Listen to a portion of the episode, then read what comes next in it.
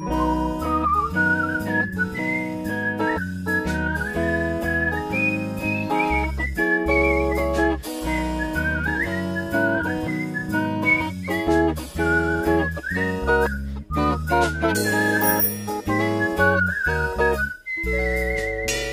Campus-SpezialistInnen. Zoe. Freddy. Ich weiß nicht, ob du es schon wusstest, aber ich war neulich im Urlaub. Das glaube ich dir ja fast nicht, aber vielleicht glaubst du einem Artikel der Tagesschau. Circa 10% der Deutschen sind arbeitssüchtig. Hm, okay, okay. Ja, der Urlaub war vielleicht mehr als nötig, gebe ich ja zu. Es war aber tatsächlich auch keine große Reise. Aber hast du wenigstens das Deutschlandticket benutzt? Du meinst das, was ich mir jetzt als Nichtstudent selber kaufen muss und unvergünstigt? Nee, leider nicht. Ich habe es zwar, aber ich wurde mit dem Auto mitgenommen. Naja, aber eine große Reise kann ja auch eine Wissensreise sein.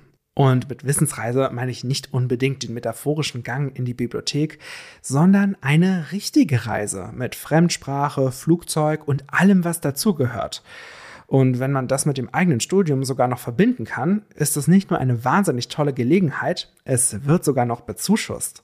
Und zwar von niemand Geringerem als der Europäischen Union. Die will ihren Studis nämlich die Möglichkeit geben, in anderen europäischen Ländern zu studieren. Dadurch wachsen ja die Menschen in Europa auch irgendwie zusammen. Europäische Integration heißt es. Der Name dieses Programmes ist European Community Action Scheme for the Mobility of University Students, kurz Erasmus. Was für eine Abkürzung. Ja, allerdings. Hallo, wir sind Freddy und Zoe. Wir sind eure Campus-SpezialistInnen für allgemeine Studienfragen und auch die ProduzentInnen dieses Podcasts. Heute wollen wir über die Möglichkeiten sprechen, während des Studiums an der Fachhochschule Potsdam im Ausland zu studieren. Dafür packen wir auch gleich nochmal die Sprachlern-App aus und polieren unsere Fremdsprachen auf. Die brauchen wir nämlich im Ausland, aber zur Beruhigung, in vielen Fällen kommt ihr mit Englisch schon weiter. Gut, Freddy, du bist ja mit deinem Bachelor fertig. Gratulation an dieser Stelle. Danke. Bitte gern. Warst du denn während dieser Zeit im Ausland? Leider nein. Ich dir jetzt sagen, dass es in der Zeit eine Pandemie gab, aber das wäre irgendwie vorgeschoben. Ich bin ganz ehrlich, mich hat es nicht so gereizt. Ich wollte lieber mich auf meinen Job konzentrieren. Ein Zehntel der Deutschen, Freddy. ja, naja, ich fand es halt spannender. Und ich bin jetzt auch nicht der so extrovertierte Typ. Und meine Vorurteile gegenüber dem Erasmus haben da wohl dann einfach gesiegt. Was waren das denn für Vorurteile? Naja, viele Partys, viele neue, super extrovertierte Leute, die man unbedingt ansprechen und kennenlernen muss. Ehrlich gesagt, jetzt mit 23 könnte ich mir das schon eher vorstellen. Aber noch so vor zwei Jahren hätte ich mich super unwohl damit gefühlt. Nicht mit der Party, das kann ich, konnte ich auch schon damals, aber mit so einer unbekannten Situation an sich, uh, jetzt, wo ich durch meinen Job ständig in solchen Situationen bin, neue Leute kennenzulernen, würde ich mich das schon eher trauen. Bei mir war es ähnlich und außerdem dachte ich, dass ein Auslandsaufenthalt super teuer wäre. Ihr merkt also, Freddy und ich haben keine Erfahrungsberichte über ein Auslandsstudium. Und genau deswegen kommt jetzt ein großer journalistischer Trick. Wir machen eine Straßenumfrage und reden dann mit ExpertInnen. Mit einer ungalanten Überleitung, Freddy. Aber du hast recht, etwas berechenbar sind wir ja. Ich habe mich auf dem Campus mal umgehört, welche Auslandsaufenthalte unsere Studis so gemacht haben. Wo hast du denn dein Auslandssemester verbracht? In San Sebastian in Spanien. Und was hast du dort studiert? Architektur und Städtebau, aber in Spanien war die Ausrichtung eher aufs Konstruktive und nicht so auf den Städtebau wie an der FH. Ich war in Mailand. Was hast du dort studiert? Ebenfalls äh, Architektur. Ach krass, und äh, was hatten die Studis dann so davon zu berichten? Ich habe viele Architekturstudis getroffen, die waren natürlich vor allem von der Architektur begeistert. Da hören wir auch noch mal rein. Ähm, also ich habe ein Semester dort verbracht, das letzte Wintersemester und ähm, ich glaube, das prägendste war auf jeden Fall, dass wir mit allen Entwurfskursen auch eine quasi eine Studienfahrt nach Portugal gemacht haben, was sehr interessant war, weil da halt auch die baskischen, englischen und spanischen Kurse zusammengefahren sind. Und das hat sehr viel Spaß gemacht, weil wir da auch eine Kooperation dann noch mit einer portugiesischen Universität hatten.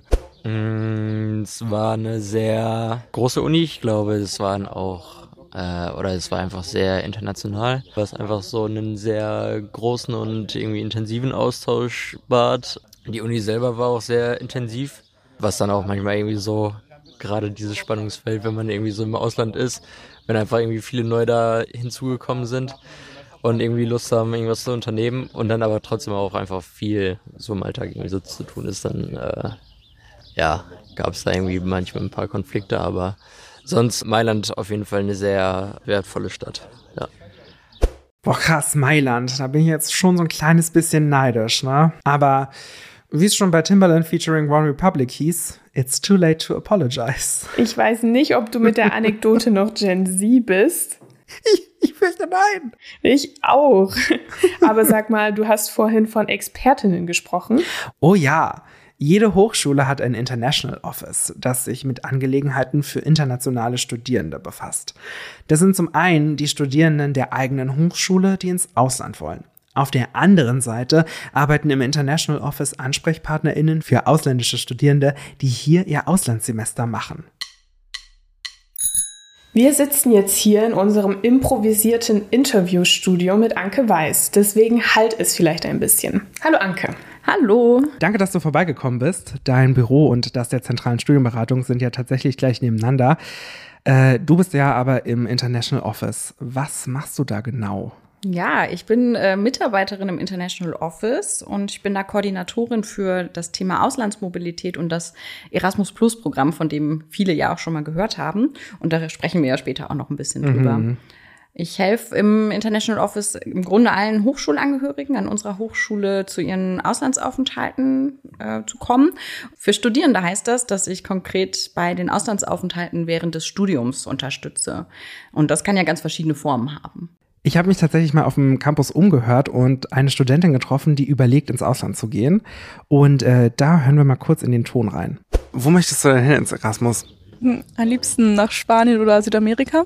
Hast du schon mal geguckt, was die Fachhochschule da für Möglichkeiten bereithält? Nee, aber das wollte ich tatsächlich auch mal demnächst schauen, weil ich weiß, man muss sich auf jeden Fall davor drum kümmern. Also ein Jahr oder sowas. Hm, Was studierst du denn? Architektur, Maschettebau, Warum möchtest du denn ins Erasmus? weil ich gerne halt meine, also Spanisch verbessern möchte und auch so irgendwie vermissen, so einem Umfeld zu sein, wo man nur Spanisch hört. Und natürlich auch Erfahrung sammeln. Ich finde immer, auch ein Umfeldwechsel ist immer irgendwie was Neues und was irgendwie, was einem zum Wachsen bringt. Und was hast du so vom Erasmus schon gehört? Also hier auf der Fachhochschule noch nichts, deswegen weiß ich noch nicht genau, also wie das hier so läuft und ob das möglich ist und keine Ahnung, aber anscheinend ja schon. Ähm, aber von vielen anderen einfach, dass es äh, sehr aufregend ist und einfach super tolle Erfahrungen man sammelt. Und viele sind auch nur mit Deutschen erstmal unterwegs. Das würde ich eher vermeiden, weil ich ja doch schon gerne dann in dem Land mit den Leuten, die im Land wohnen, äh, wäre. Also, Erasmus ist natürlich an der Fachhochschule Potsdam möglich. Und wenn ich nun also vorhabe, ins Ausland zu gehen, Anke, was ist jetzt der nächste Schritt? Also einen äh, Auslandsaufenthalt zu machen bei uns während des Studiums an der Fachhochschule Potsdam ist auf jeden Fall möglich. Und da sind die nächsten Schritte eigentlich erstmal Infos sammeln, Fragen stellen, also sich selber fragen, wo will ich denn eigentlich hin, wie lange möchte ich ins Ausland gehen ähm, und vielleicht auch überlegen, kann ich die Sprache schon? Jetzt haben wir ja gerade in dem Beitrag gehört, dass das auch so eine Frage ist, die viele mit sich ähm, bestimmt auch mitnehmen. Also kann ich die Sprache vor Ort, in dem Land, an der Hochschule, kann ich da vielleicht auch auf Englisch studieren, obwohl ich eigentlich nach Spanien gehen möchte. Und da gibt es ganz, ganz viele verschiedene Möglichkeiten. Und wenn wir dann beim ähm, Sprachen gerade auch sind, da ist es auf jeden Fall wichtig, sich jetzt gerade auch am Anfang vielleicht vom Studium oder so rechtzeitig vorher drum zu kümmern, wenn man nach Spanien will und die Sprache vielleicht noch nicht so gut kann, dass man noch mal einen Sprachkurs macht. Da haben wir ja hier auch verschiedene Angebote an der FH Potsdam und dass man da wirklich einfach auch rechtzeitig anfängt und nicht erst kurz in dem Semester, bevor man hingeht, sondern da auch ähm, sich mit beschäftigt vorher. Und ansonsten kann man bei uns auf der Webseite im Bereich Campus und Services unter Internationales schon viele Infos finden.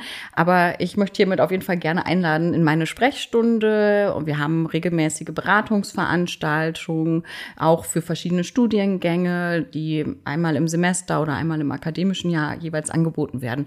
Und da geben wir natürlich viele weitere Infos.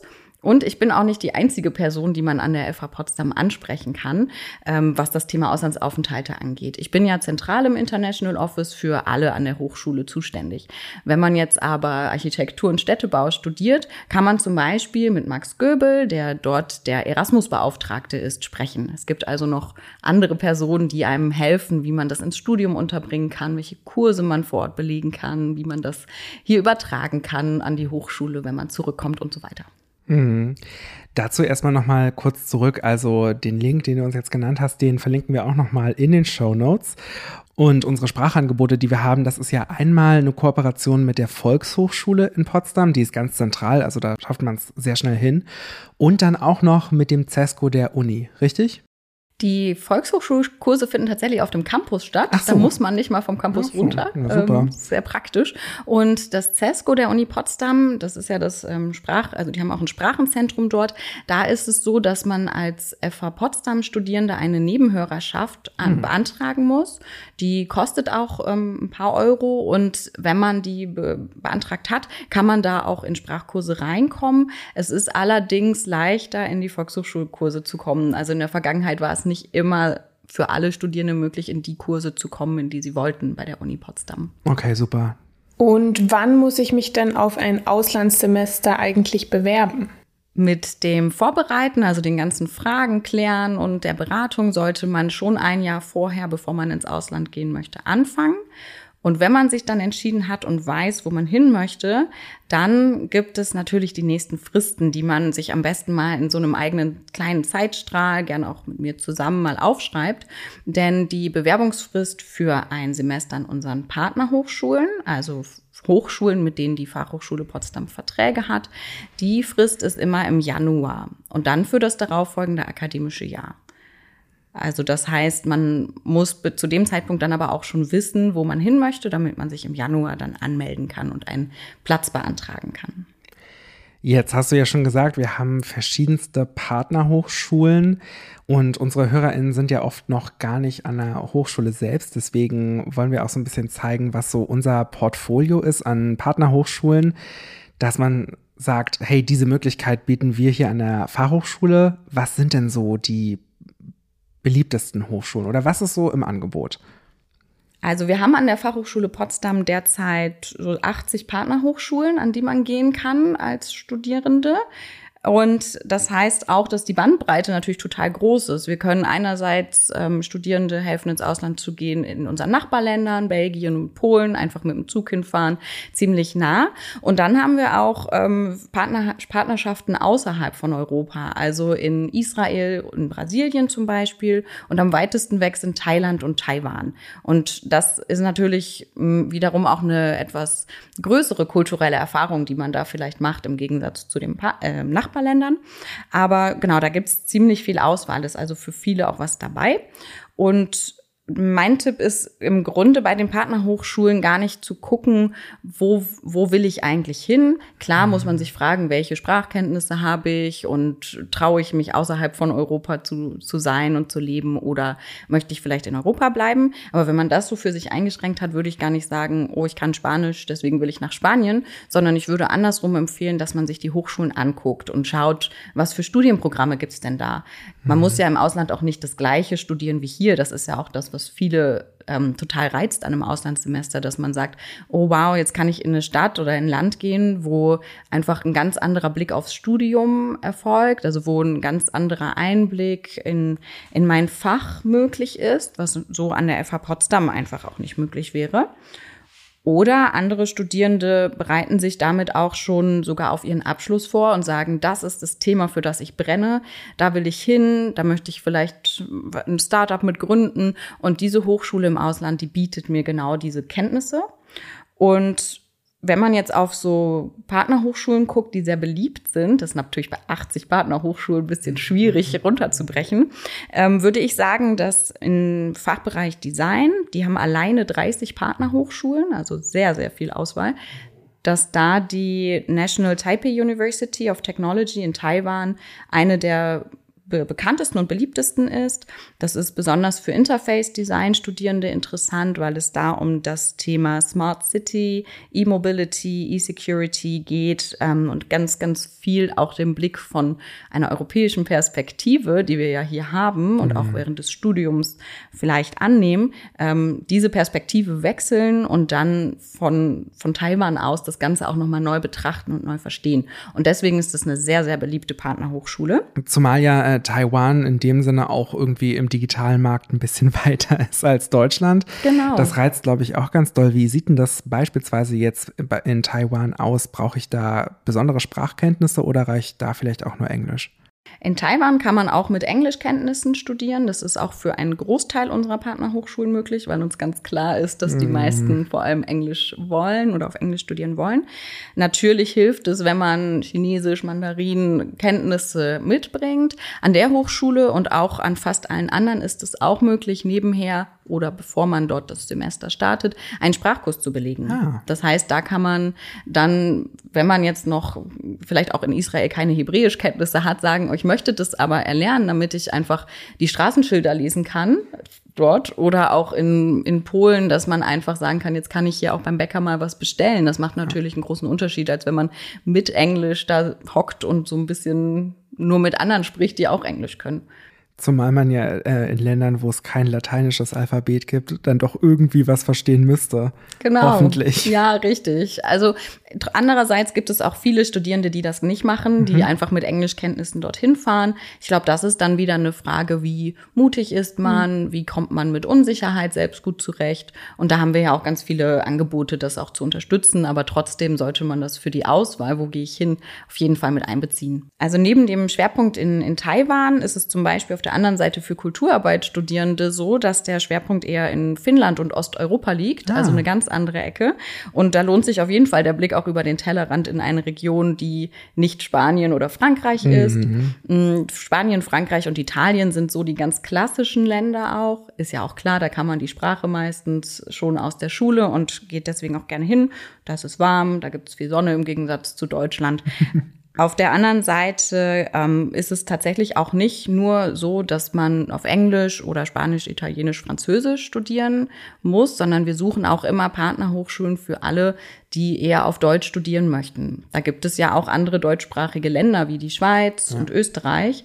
Und gerade in der Schweiz hat jetzt zum Beispiel der Fachbereich Informationswissenschaften eine ganz tolle neue Partnerhochschule, die FH Graubünden, die in der deutschsprachigen Schweiz ist, so dass man trotzdem in einem anderen Land lebt, aber nicht ganz so mutig sein muss und es vielleicht ein bisschen leichter hat, wenn man gerade sagt, Sprachen ist eigentlich nicht so mein Ding. Wie schaffe ich das denn trotzdem? Jetzt sind wir ja gerade schon so ein bisschen in Europa geblieben und da funktioniert das ja oft dann über das Erasmus-Programm, was du auch schon angesprochen hast. Wir haben schon vorhin geklärt, wofür Erasmus eigentlich steht. Ich kann es ja noch mal kurz wiederholen. Das ist nämlich eine ganz schön lange Abkürzung. European Community Action Scheme for the Mobility of University Students. Ja. Äh, was ist jetzt genau dahinter? Ja, das Erasmus-Programm oder auch Erasmus Plus-Programm, das ist übrigens das Gleiche, es hat nur noch ein Plus dazu, aber eigentlich kann man es, ist egal wie man es nennt, ist eigentlich das Gleiche. Das Erasmus-Programm, das ist ein Förderprogramm. Das bedeutet im Grunde, dass das Auslandspraktika und Auslandsstudienaufenthalte fördert und an der FH Potsdam fördert es Studienaufenthalte, also Auslandssemester, an unseren Partnerhochschulen. Das heißt, wenn man an einer Partnerhochschule studiert, die bei uns ähm, in der Liste ist und die Teil vom Erasmus-Programm ist. Das betrifft eigentlich alle europäischen Länder. Das Taiwan-Projekt, in, ähm, was ich vorhin schon genannt habe. Ähm, dann bekommt man damit auch automatisch eine Erasmus-Förderung. Man bewirbt sich also auf den Platz im, äh, für das Auslandssemester an der Partnerhochschule und wenn man den Platz bekommt, dann bekommt man automatisch damit verbunden eine Förderung. Aber nochmal kurz als Zwischenfrage vielleicht. Ja. Ähm, also ist Erasmus nicht unbedingt nur auf die EU beschränkt? Ja, richtig. Also ich kann auch ins UK gehen beispielsweise. Ja, genau. Also bei uns ist es tatsächlich so, wenn man jetzt auf die Auslandssemester guckt, dass Erasmus ähm, die europäischen Länder fördert, außer die Schweiz. Die haben ein eigenes Programm, das Swiss European Mobility Program. Aber ähm, genau, ansonsten alle europäischen Länder plus ein paar weitere Nicht-EU-Staaten Großbritannien und Taiwan. Die Aufenthalte in Israel, Brasilien zum Beispiel, die sind nicht Teil vom Erasmus Plus Programm. Wir haben ja online so eine Austauschdatenbank, in der das auch alles genau aufgezählt ist. Die können wir bestimmt auch noch verlinken. Auf jeden Fall. Und da sieht man dann auch jeweils, welche Hochschule wel für welches Programm gedacht ist. Mhm. Also Erasmus Plus ist ein Austauschprogramm. Das heißt, da nimmt man an dem Programm teil. Man wird gut betreut von beiden Seiten. Also an der FH Potsdam gibt es Pre-Departure-Treffen, interkulturelle Trainings zur Vorbereitung auf den Auslandsaufenthalt. Ich bin ja da dann die Fachbereiche und Studiengänge, die Ansprechpersonen, die sind ja alle dafür da, in dem Programm dann auch zu unterstützen. Und das Gleiche gibt's auf der anderen Seite natürlich auch an den Partnerhochschulen. Das heißt, auch dort gibt es Ansprechpersonen, dort gibt es ähm, die Strukturen für Austauschstudierende, was man ja ist, wenn man ein Auslandssemester mhm. macht, ist man Austauschstudent oder Studentin und ist da einfach in einem gut abgestimmten, recht komfortablen Programm. Wenn man das nicht macht, wenn man woanders hingeht, dann muss man natürlich sich selber viel mehr kümmern, als das der Fall ist, wenn man in einem Austauschprogramm teilnimmt.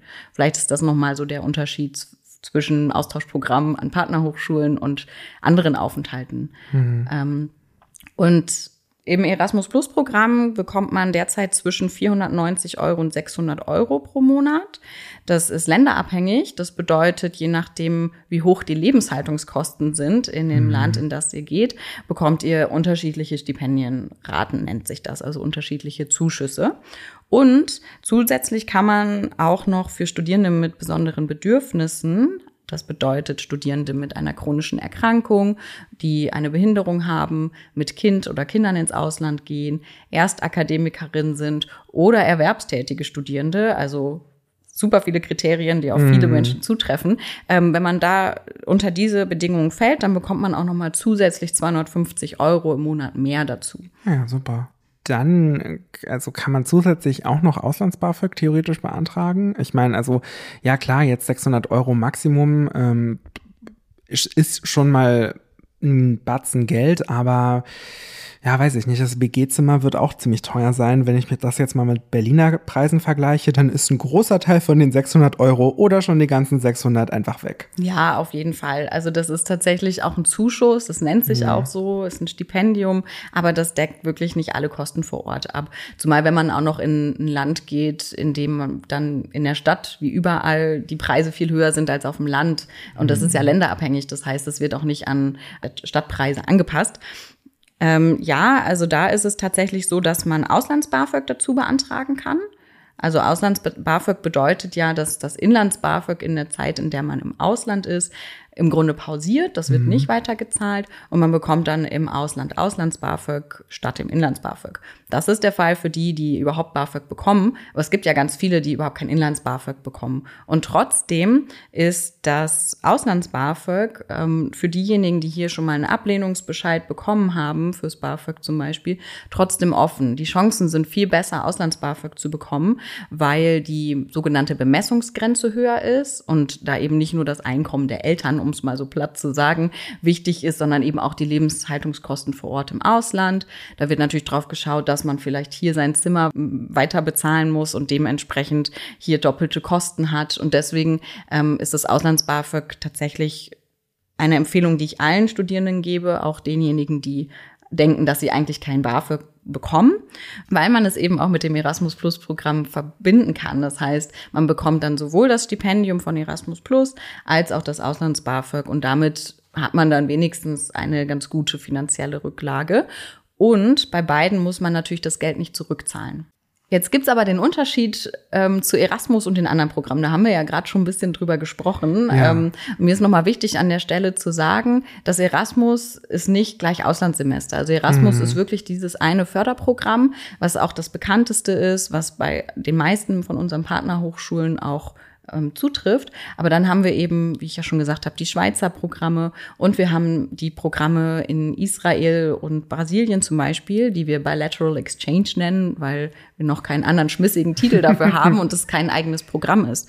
Und wenn man eben an eine Hochschule geht, die nicht unter Erasmus Plus Förderung steht, also wenn man im Erasmus Plus Programm Förderung dafür bekommt, dann gibt es trotzdem wahnsinnig viele weitere Auslandsstipendien, Fördermöglichkeiten, zu denen ich natürlich auch gerne nochmal berate. Also da nicht den Kopf in den Sand stecken oder sagen, ach, da mache ich Erasmus, das ist viel leichter, sondern einfach schauen, welche anderen Programme gibt es und sich darauf bewerben. Und die Chancen sind gerade für Studierende an Fachhochschulen im Moment sehr gut bei ganz vielen Programmen, weil es da von der Regierung ein eine Förderung gibt, also eine, eine Unterstützung, dass mehr Fachhochschulstudierende ins Ausland gehen sollen. Ist es praktisch gesehen, also könnte, kann man vielleicht pauschal sagen, dass es jetzt Erasmus hin oder her, wenn ich jetzt in Länder gehe, wo das Erasmus einfach äh, nicht gilt, dass ich vielleicht eine ähnliche Summe bekomme? Ist das so ungefähr?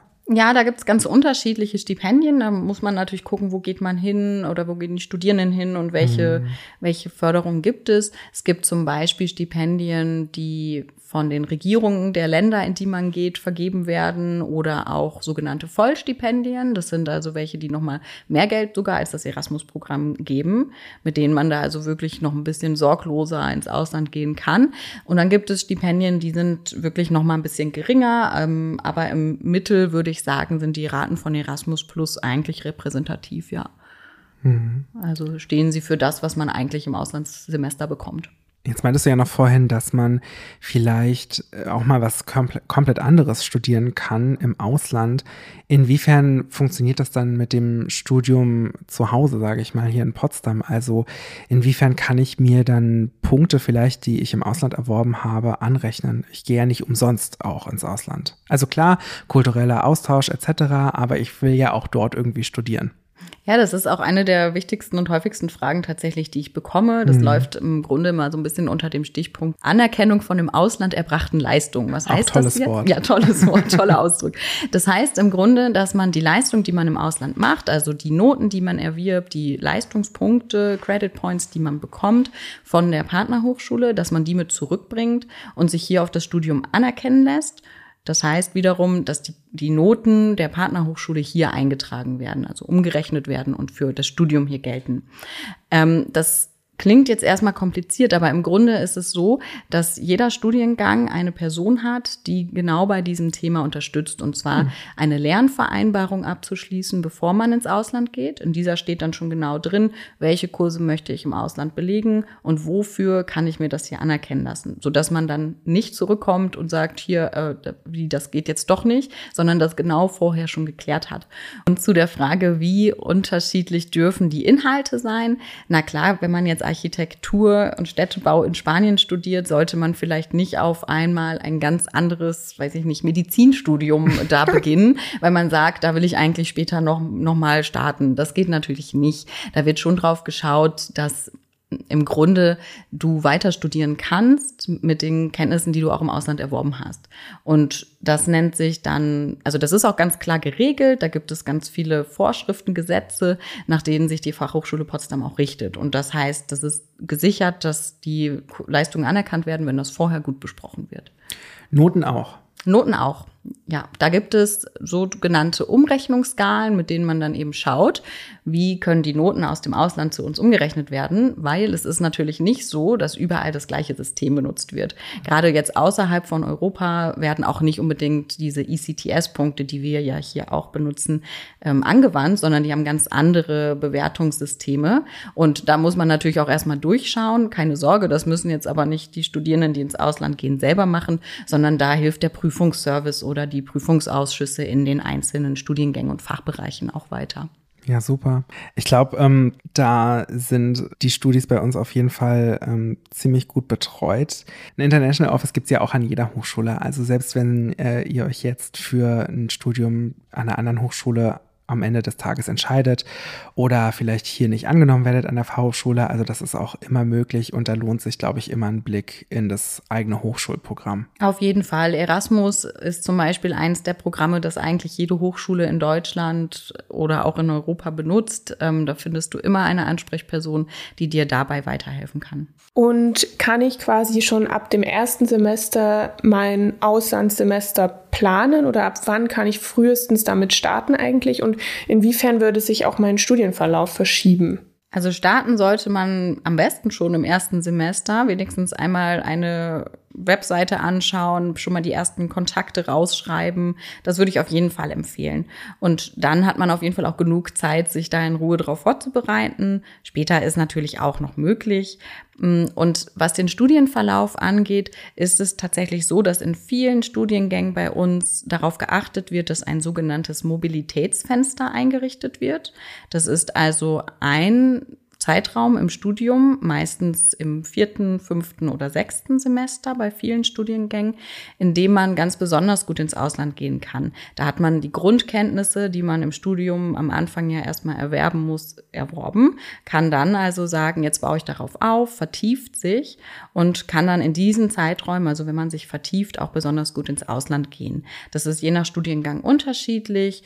Bei sozialer Arbeit bei uns zum Beispiel gibt es sogar einen sogenannten Track International, mit dem man dann nicht nur ein Auslandssemester in sein Studium integriert, sondern hinterher auch im Zeugnis bescheinigt bekommt, dass man besonders international studiert hat. Und das ähm, muss man natürlich am Anfang aber auch erstmal rausfinden. Wenn man das nicht schon vor dem Studienstart weiß, dann würde ich wirklich empfehlen, ganz am Anfang anzufangen und die Kontakte zu fragen nach einem Beratungsgespräch zum Thema Auslandsaufenthalt. Und zum Schluss vielleicht, was würdest du sagen, sind die größten Vorteile eines Auslandsaufenthaltes, beziehungsweise was berichten die Studis? Also eine Auslandserfahrung während des Studiums ist für alle Studierenden, die ich betreut habe, eine Erfahrung fürs Leben, die sie nicht missen möchten. Also ich lese die Erfahrungsberichte nach jedem Auslandssemester, die teilen wir natürlich auch mit allen Studierenden und die diese Berichte sind so schön, weil man einfach davon liest, wie viele Freundschaften geschlossen wurden, wie toll die Erfahrung in dem Land, in dem man gelebt hat, für eine Zeit war.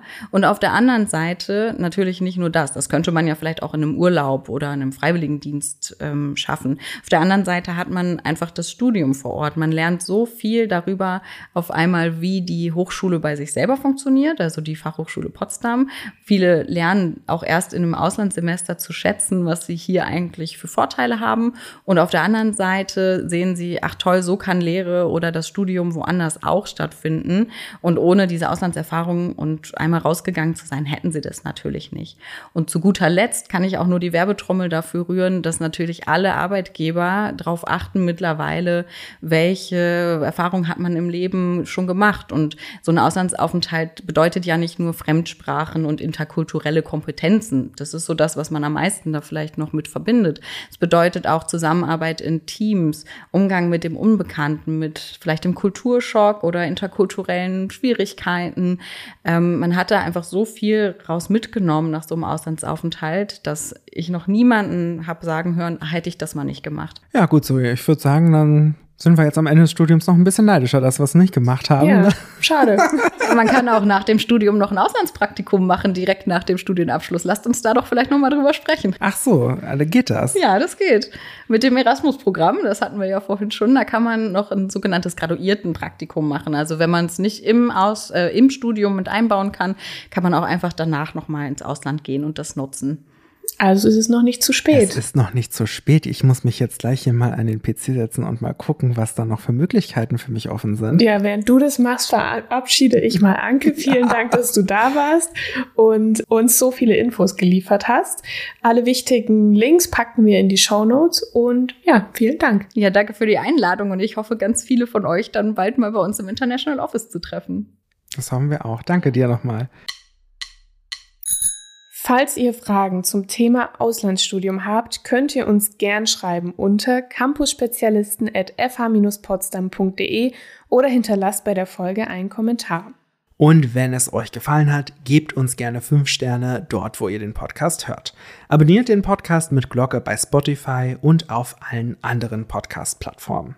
So, Freddy, mir ist jetzt ganz schön heiß. Mir auch. Und ich hoffe, dass das Podcastgerät diesmal aufgenommen hat. Ja, das hoffe ich durchaus auch. Nicht, dass wir es nochmal machen müssten. Nee, das schaffe ich nicht mehr bei der Hitze.